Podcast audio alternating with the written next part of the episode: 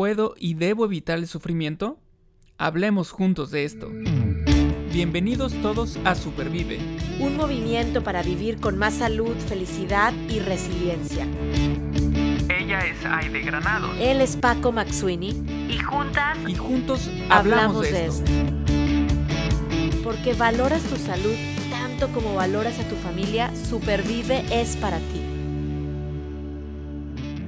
Muy bien, pues hablar y preguntarme si puedo y debo evitar el sufrimiento es una pregunta que me hago a diario, muy frecuentemente, porque es algo inherente al ser humano, este tema del sufrimiento.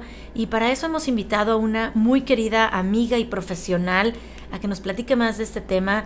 Y ella es Mónica Pimentel, ella es terapeuta profesional interna originaria de la Ciudad de México, pero trasplantada a esta ciudad de Dallas desde hace 23 años. Y me, encanta la motivación de Mónica, eh, muy enfocada a trabajar en la salud mental de la familia hispana que se encuentra en este país, en Estados Unidos, y especialmente de la mujer hispana. Mónica, gracias por estar aquí. Bienvenida a este espacio Supervive. Gracias a ti, Aide, por esta oportunidad de, tener eh, a un público que ciertamente a veces no tiene mucha ayuda y que es importante todos estos temas que estás presentando para, para, el día a día, para el desarrollo, para pues crecer como personas eh, dentro de, de sus trabajos o de sus mismas familias. Gracias por la oportunidad de estar aquí, Aide. Muchísimas gracias por estar aquí con nosotros. Y bueno, ahora sí que como dice, vamos a empezar por el principio. Vamos a empezar por el principio, muchas veces lo más sano. ¿Qué es el sufrimiento? Platícanos qué es el sufrimiento, por qué es inevitable y parte de nuestra naturaleza humana. Sí, gracias por la pregunta. Mira, eh, definitivamente eh, la vida no es una línea recta. Eh, nadie, nadie llega a una trayectoria sin tener ningún obstáculo, ninguna subida, ninguna bajada. En fin, eh, sería utópico pensar eso. Y una, un símil que me gusta mucho platicar y lo hago mucho con mis clientes es el del tapete o gobelino que se cuelga en, en la pared y vemos que representa un paisaje precioso, quizás Ah, bordado con hilos de seda de diferentes colores, que está mostrando una escena. Creo que generalmente son como escenas del campo, pero bueno, imagínate de lo que sea, preciosos colores. Pero si bajamos esa obra de arte que verdaderamente alguien pues dejó muchísimas horas de trabajo en, realizar esto y vemos la parte de atrás, pues probablemente hay muchos nudos, hay muchos mm. cortes, hay muchas equivocaciones de hilo y de lugar, pero el resultado del otro lado es, es, una, es una imagen preciosa, pero eso no quiere decir que no hayamos tenido todos los obstáculos que podemos ver por la puerta de, perdón, por la parte, de atrás. Entonces a mí eso me, me gusta mucho que piensen las personas que eso es un símil, nadie, nadie se libra de tener todos estos tipos de sufrimientos y pues no, no es, e, es, es, inevitable que, que, este, que se nos presenten. Sí quisiera, con, siguiendo un poco tu pregunta, hablar de los tipos de sufrimiento, porque pues sí, obviamente hay corporal eh, o físico debido a alguna enfermedad crónica o, algún, algún trauma, y también pues un sufrimiento emocional. Entonces pues ahí sí tenemos situaciones muy diferentes y, y probablemente diferentes de manejarlo. Y también el sufrimiento puede ser temporal, o sea, que se esté dando por una situación, o, de tipo crónico. Y, pues cómo lo vamos a manejar probablemente sea, eh, no es de la misma manera. Todos pueden ocasionar, por supuesto, dolor. y, y, bueno, sabemos que el dolor es inevitable, pero el sufrimiento se puede manejar. O sea, el dolor es inevitable, el sufrimiento es el que es manejable y como seres humanos, pues obviamente queremos como yo digo, es natural huir del dolor. O sea, a mí me dices, el dentista, el doctor, este, me caí, dices, ah, no quiero que me duela. Em, pero ese dolor, pues veo, entiendo hoy que es inevitable. Así es. ¿El sufrimiento es manejable? ¿El dolor es inevitable? ¿O cómo es? Sí, el dolor es inevitable, el sufrimiento es manejable. Es manejable. Entonces, ¿cómo, ¿cómo manejo el sufrimiento? Si me dices, a ver, hay de prepárate, ¿cómo puedo manejarlo? Bueno, primero que nada, tratar de evitar el dolor pues es imposible, ¿verdad? Y la verdad es que no deberíamos de evitar el dolor porque el dolor es una arma de crecimiento. Eh, a través de, las pérdidas que tenemos, de los duelos que sufrimos, es un encuentro con nosotros mismos y es una oportunidad de crecer. Eh, hay un libro que se llama Pérdidas Necesarias, la autora es Judith Boyd. Es un libro muy viejito y más, eh, quizás lo quitaron de, de, circulación, de circulación un tiempo y no sé si ya lo regresaron, pero yo el, mío lo guardo así como oro. Y las pérdidas que habla Judy Boyd es pérdidas obviamente pues de un ser querido, pero también habla de pérdidas de trabajo, pérdidas de alguna condición física cuando uno enferma, pérdidas de, de un nosotros mismos que vivimos en este país, en cierta forma perdimos nuestro nuestro, nuestro país de origen y, nuestras y las situaciones estándar que se dan allá. Estamos viviendo otras, entonces eso es también una pérdida. La pérdida de sueños es, es, también se puede, se puede dar y se vive un, un duelo y un sufrimiento al respecto de eso. Entonces, uh, pero bueno, con todo esto que les acabo de mencionar, que son pérdidas importantes y que se tienen que reajustar conforme uno va desarrollándose, eh, sí hay que aprender de cada pérdida porque de eso se trata, de que sean maestras de un nuevo yo, de volvernos a reinventar. De acuerdo, muy bien. Me quedé también, me, gustó mucho la analogía que hiciste con, lo de este, este tapete que está ahí muy bonito y que por atrás es, puede ser caótico. Em, me gustó mucho y yo me quedo con, con este concepto de que cuando tienes hasta cierto punto claro qué es lo que quieres hacer, eh, no importa los obstáculos que tengas, tú sigues haciendo, sigues trabajando y el resultado va a ser esta parte bonita, ¿no? Lo que, lo que buscabas lograr. ¿Cómo podemos hacerle para eh, utilizar este sufrimiento eh, para ponerlo a mi favor? Sí, o sea, digamos, si hablamos sobre este tapete, pues cómo le voy a hacer, si yo me, clavara nada más en, en, en la parte fea, en la parte que, comentabas, la parte trasera de ese tapete, pues tal vez yo hasta me deprimo y no, ya no, no voy a seguir. Pero si vemos la parte frontal dices, ah, ahí va, va muy bien, ¿no? ¿Cómo le podemos hacer para utilizar este sufrimiento y cambiar lo que sé para mi favor? Claro, mira, ahí podemos hacer una reflexión. En el mundo del arte, eh, los poetas, las ah, las canciones están más inspiradas por pérdidas y por sufrimiento que por cualquier otra cosa. El desamor. Eh, se canta lo que se pierde, exactamente. Entonces, eh, yo creo que esto es una lección de que todo vale la pena. Somos todo lo que hemos vivido. Y gracias a esto, somos quien somos ahorita. Eh, entonces podemos llegar a la conclusión de que cada pérdida es un crecimiento personal y cada pérdida es un encuentro con uno mismo. a veces cuando se trata de, tolerar nuestra situación, somos los jueces más duros. el, aceptarse a sí mismo es, es, ah, difícil y es un reto. Y generalmente si somos pesimistas eh, y pensamos catastróficamente de que va a suceder lo peor. Bueno, si no sucede, bueno, qué bueno, nos salvamos. Pero si eso sucede, es una afirmación de que estábamos en lo correcto. Entonces, todavía eso va a incrementar que la próxima vez volvamos al pesimismo o a la no aceptación o a exigirnos demasiado. Y a veces este sufrimiento es casi, casi que creado por nosotros mismos. Ahí es donde tenemos que hacer una, una reflexión personal de, de qué tanto nos estamos ah, poniendo esas piedritas en el zapato nosotros mismos o si está hecho realmente por una situación externa a nuestro control. Me, me hiciste pensar en una frase de un psicólogo que a mí me encanta, admiro mucho y leo mucho de él, que es Martin Seligman, el padre de la psicología positiva, que dice que la vida causa los mismos contratiempos a los pesimistas y a los optimistas. Sin embargo, los optimistas saben aprovecharlos mejor. O sea, contratiempo entendido como un sufrimiento, ¿ok? O como un dolor este que dices que es inevitable. Sin embargo, entonces es mi actitud pesimista u optimista de decir qué tan grande es esa piedra en mi zapato, porque cómo, voy a manejar, como tú decías, eh, ese sufrimiento todo parte como de esa actitud y, y sí veo personas que dices, les va, como decimos, como en feria, ¿no? sufrimiento tras sufrimiento, dolor tras dolor, pero con una actitud em, arriba, eh, no sé, entera, incluso con la sonrisa en la boca y de repente hay otra que, bueno, pues una que otra y, y ya se derrumban. Se derrumban o están de mal humor. ¿Qué pasa? Porque una persona puede aceptar mejor esta situación y la otra no.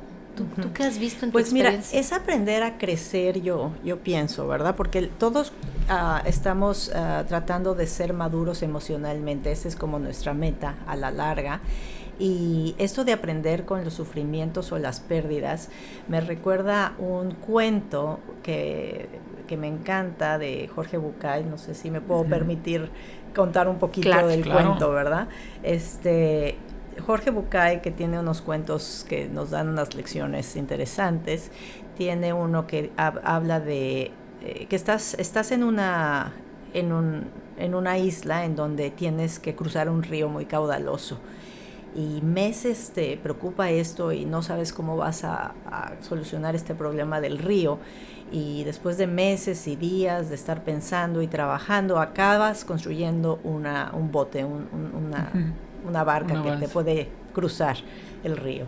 Entonces te pones a trabajar, finalmente lo logras cruzas el río con, tu barca que construiste y te sientes, pero bueno, súper orgulloso, eh, qué buen trabajo hiciste, llegas al otro lugar, eh, ves tu barca y dices, no, verdaderamente este obstáculo sí que lo crucé bien y la barca dices, me la voy a llevar porque esta barca me sirvió y voy a caminar con esta barca, no vaya a ser que vaya a encontrar otro río.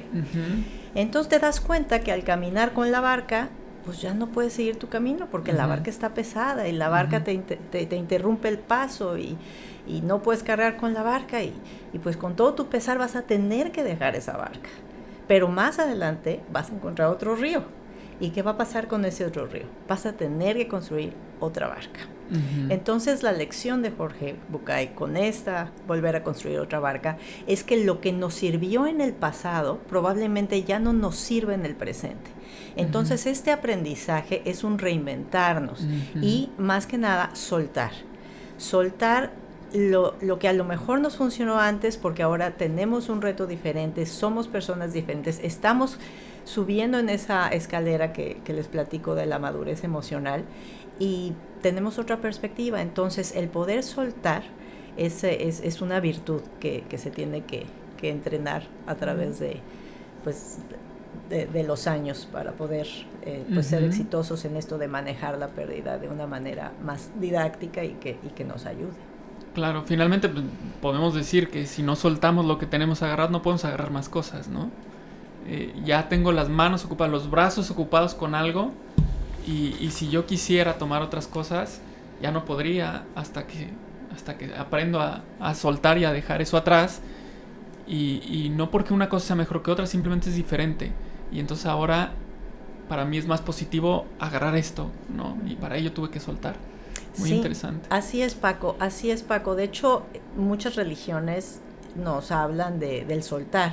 La religión budista, por ejemplo, eh, o sea, tienes que, eh, te, te pide que, que, sueltes tus expectativas, tus lazos, tus apegos, porque te hacen, te hacen esclavo, ¿verdad? Las religiones eh, como el cristianismo dice que Dios da donde encuentra manos vacías. los sufis también, o sea, se puede, la única manera de, de, tener el mundo en tus manos es, es abriéndolas. Entonces siempre estamos hablando de soltar. y, y, bueno, vamos a aprender este camino de soltar, pero también yo me he encontrado en ese camino de estar aprendiendo, Mónica, em, personas que, no, yo sé que el sufrimiento es inherente a la naturaleza humana, pero se niegan a sufrir o, que quieren evitarlo a toda costa. Em, ¿Eso es posible? O sea, sí, digamos, la clave de la felicidad será, yo sé que es inherente, pero será vivir sin sufrir y me trae a la mente un libro que es de mis favoritos. En inglés se llama The Giver, en español El Dador, así se llama. Eh, que es esta sociedad en donde mejor todos iguales, no veían colores, no su toda la misma ropa, todos los mismos regalos, todos los mismos, todo para que la gente no sufriera.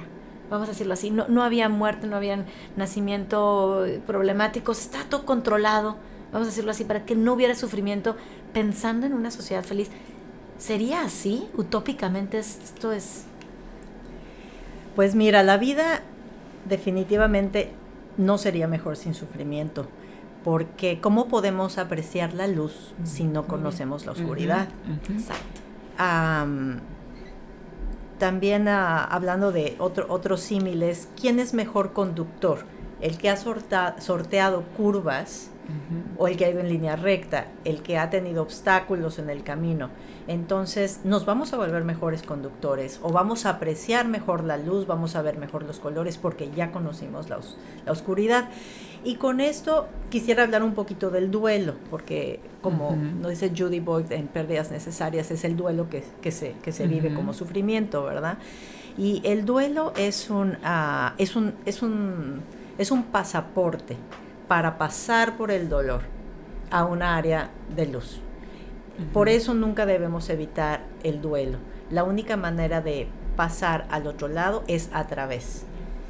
Entonces eso es algo que la gente que no quiere contactar, esa pérdida, ese sufrimiento, ese dolor, pues se lo está perdiendo y entonces se va a mover en un nivel que, a la larga pues no les va a ayudar. Y que incluso te puede enfermar, o sea, porque todo está eh, físicamente, estamos ahorita en un plano emocional, pero ese sufrimiento tratado es atrapado, ese estrés crónico, esa tristeza profunda, depresión crónica, pues me va a llevar, me puede llevar a una enfermedad no del alma, sino también física. Sí. Claro. Y, bueno, nos acabas de decir que, que, la vida no sería mejor sin sufrimiento. Como bien dices, esta cuestión de, bueno, apreciar los colores, apreciar la luz, es imposible sin saber qué es la oscuridad.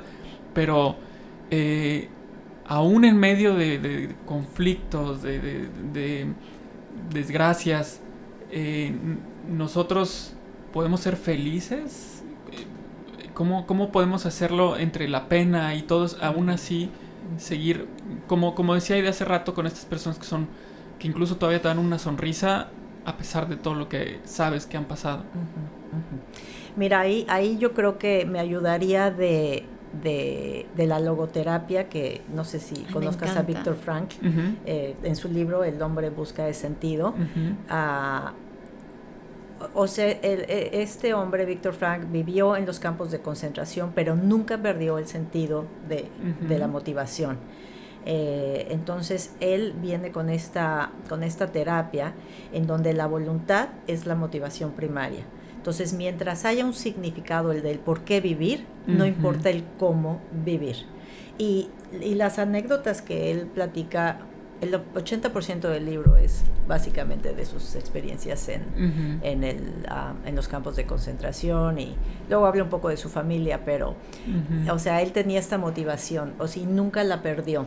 Eh, traje una pequeña... Eh, eh, una pequeña... Es de los libros que ha cambiado mi vida. Sí, sí, a mí también.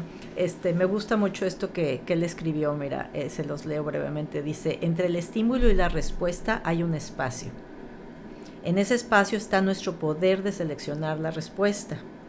E, en, nuestra respuesta está nuestro crecimiento y nuestra libertad. Entonces nos estamos dando nosotros solos la libertad de esa elección, de cómo vamos a responder al estímulo.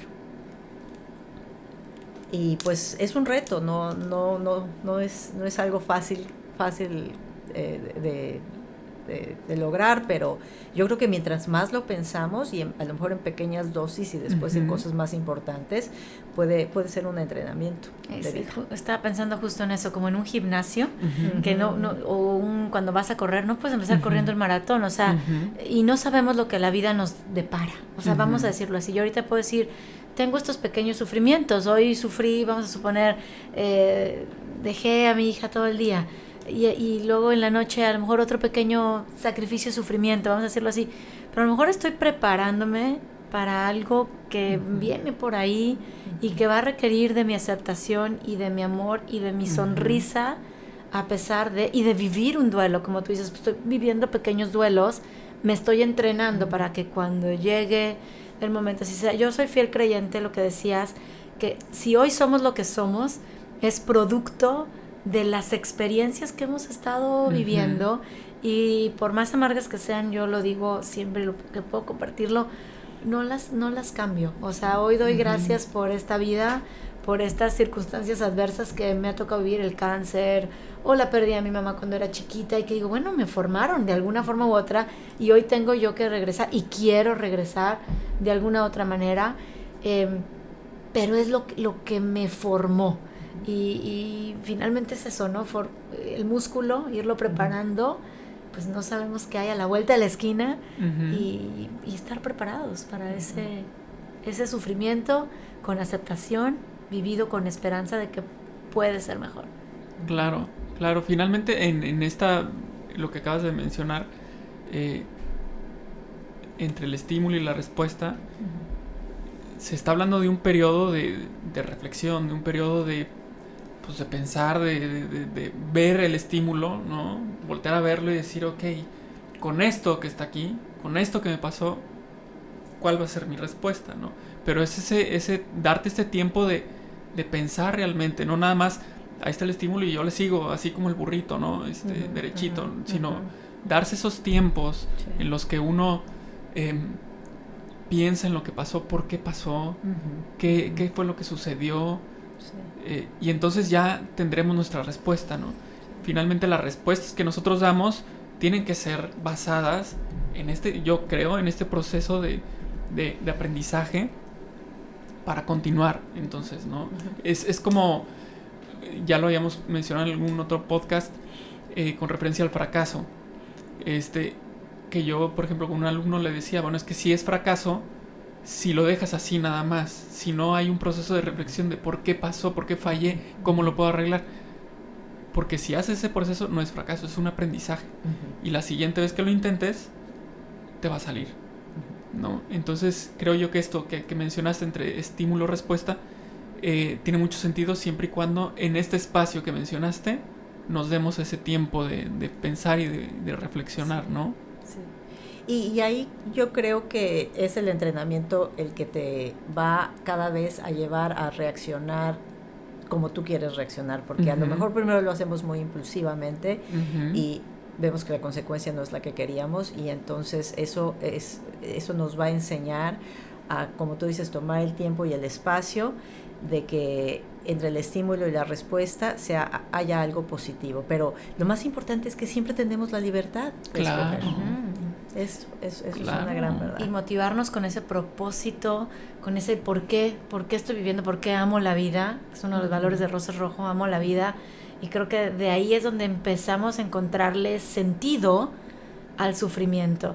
Em, me, deja, me deja ese mensaje como muy claro. Y también reflexiono que la persona que hoy vemos como, vamos a decirlo, valiente, resiliente, que a veces decimos, y que sabemos que ha pasado pues por muchas cuestiones de sufrimiento, no es una persona que no siente la emoción desagradable más fea. No sé si me explico. Que llora, llora, patalea, incluso reniega. Todas esas emociones están presentes. No es, no es que dejemos de ser valientes, o sea, es qué sentido le doy a eso. ¿no? O sea, hablarlo bien claro, porque no es como que este es un superhumano que no es valiente, si ya está listo, el sufrimiento le hace cosquillas. Esa persona siente tremendamente la pérdida, la falta, la, tristeza. Sin embargo, ha decidido seguir fortaleciendo ese músculo, como siempre digo, aprender y dar fruto de ese sufrimiento. Sí, algo que platico también mucho con, mis clientes es de que tenemos que separar muy conscientemente las, lo que podemos controlar de lo que no podemos controlar. Entonces, ah, todo lo que no podemos controlar, pues ah, ahí es donde tenemos que decidir si queremos ser reactivos o proactivos. Entonces, es, es reactiva la persona que dice, está nublado allá afuera y eso me pone muy triste o no quiero ir a esta fiesta porque está esta persona que, me cae mal y me, voy a poner de malas. Entonces está dándole a todas las personas el poder de actuar en cómo ella se va a sentir. Eh, la otra cara de la moneda es ser proactivo y decidir cómo te vas a sentir tú, aunque esté el día como está, o aunque vaya esa persona a la fiesta, o aunque tu jefe te ponga más trabajo, o aunque tengas enfermedad, una enfermedad, exacto, una pérdida de lo que como lo que hemos estado hablando. Entonces, ah, esto de ser proactivo a, la larga, pues sí nos va a hacer más llevadero cualquier situación difícil y cualquier reto. Claro, claro. Y bueno, aquí hablamos em, de tratar o de buscar eh, tener esperanza. ¿Cómo le podemos hacer para vivir con... Digo, eh, vivir con esperanza en medio de situaciones de dolor, eh, con el justo el libro que, mencionaste hace, hace poco de Víctor Franco, este, es, es un, un, ejemplo muy claro de, este, de esta pregunta, pero eh, no soy Víctor Franco. Entonces, ¿cómo le, cómo le puedo hacer? Pues mira, la verdad es que ah, hay gente que se puede tener muchísimas maneras de recordar cómo reaccionar. Yo he visto gente que, que hace diarios, o sea, les gusta escribir al final del día, al principio del día. Hay gente que pone una frase inspiracional en su, en su escritorio. Hay gente que se pone uh, de esos, esas pulseras que tienen algún, algún logo. En fin, hay muchos trucos para entrenar a tu mente a pensar o, el alejarse de lo, de lo que es el sufrimiento y, encontrar pues, eh, cosas positivas en, tu camino. O como le dicen en inglés, esta frase nunca la he podido traducir, pero dice el silver lining. Entonces como, como que hay una nube y hay algo que está brillando en esa nube, que está muy nublada, pero hay algo positivo que aprender de esa, de, de esa situación difícil, algo positivo que aprender. Oye, Mónica, y, para alguna línea de contacto, o sea, porque también las personas que nos están escuchando son personas que, bueno, todos queremos aprender a vivir con esa esperanza en medio del sufrimiento, pero es un hecho que, que ahí está, el dolor es inevitable, el sufrimiento es manejable. ¿Qué recursos podemos tener para manejar justo ese sufrimiento? Eh, bueno, mira, eh, yo aquí voy a listar una serie de números que funcionan en Estados Unidos porque la mayoría empiezan con un 800, que son las líneas que están abiertas para todo lo que es Estados Unidos. Eh, estos estos ah, sitios de internet tienen eh, servicios en español. Si es una emergencia, te contestan en español. Incluso hay uno que está orientado a adolescentes. Entonces, todo esto es para prevención de suicidio. Pero a fuerzas, no tendrías nada más que hablar cuando es un suicidio eh, que tengas una emergencia. También hay en estos... en sus mismos ah, sitios de internet hay muchos consejos para manejar situaciones delicadas. Entonces, el primero es ah, el National Suicide Prevention Lifeline. Ese número es el 1-800-273-8255. 1-800-273-8255. Nosotros aquí estamos en el norte de Texas, entonces hay una línea más local que es Suicide and Crisis Center of North Texas. Ese número es el 800, ah, perdón, ese número es el 214-828-1000. 214-828-1000. Y el website más, más ah, completo que yo encontré fue Suicide, así como suicidio en, inglés. en inglés, pero suicide.org. Y ellos tienen una línea directa para ayuda sobre con, con, adolescentes. Ese número es el 972-233-8336. Muy bien, y si quieren también contactarte a ti, Mónica, ¿tienes algún sitio web en donde podamos aprender más de cómo, cómo superar este y no, no llegar a estos casos como, como tú bien lo dices de suicidio, de querer no querer nuestra vida, ¿verdad? Así es, así es, como tú dices, hay que amar la vida. Ah, sí, claro que sí, para contactarme a mí directamente, eh, el nombre de, de, mi, de mi despacho es Family Restoration Counseling Services. Eh, .com, o sea, como restauración de familia, de servicios de consejería. Family Restoration Counseling Services. Y si lo busca también en internet, ahí, ahí, ahí lo te vamos a encontrar. Y vamos a poner en comentarios eh, cuando publiquemos eh, eh, ahorita en este episodio, obviamente tus datos para que podamos, pues de manera responsable, pedir ayuda cuando estamos viviendo estos momentos de sufrimiento. Hay ayudas, hay recursos, lo cual a mí me, me encanta, ¿no? Este, este mismo podcast es un recurso y quiero agradecerte en nombre de Paco, en nombre mío, Mónica, por compartir este tema igual profundo, es complejo, eh, del día a día, inherente al ser humano, no nos podemos brincar. Y quiero decir ahorita, yo no me lo quiero brincar porque acabas, de decir que me va a llevar a un crecer. Y, pues quiero crecer, ¿no? Quiero crecer. Así es que gracias por prepararnos, gracias por darnos estas herramientas y estar listos para vivir con más bienestar. así, es, así es, muchísimas gracias. Sí, gracias Paco, gracias Aide por la invitación de estar aquí con ustedes. Y nos vemos en el próximo episodio. ok. Supervive es posible gracias al apoyo de United Way Dallas. Escucha y comparte en Spotify, iTunes Podcast, Google Podcast, YouTube y en supervive.rosaesrojo.org.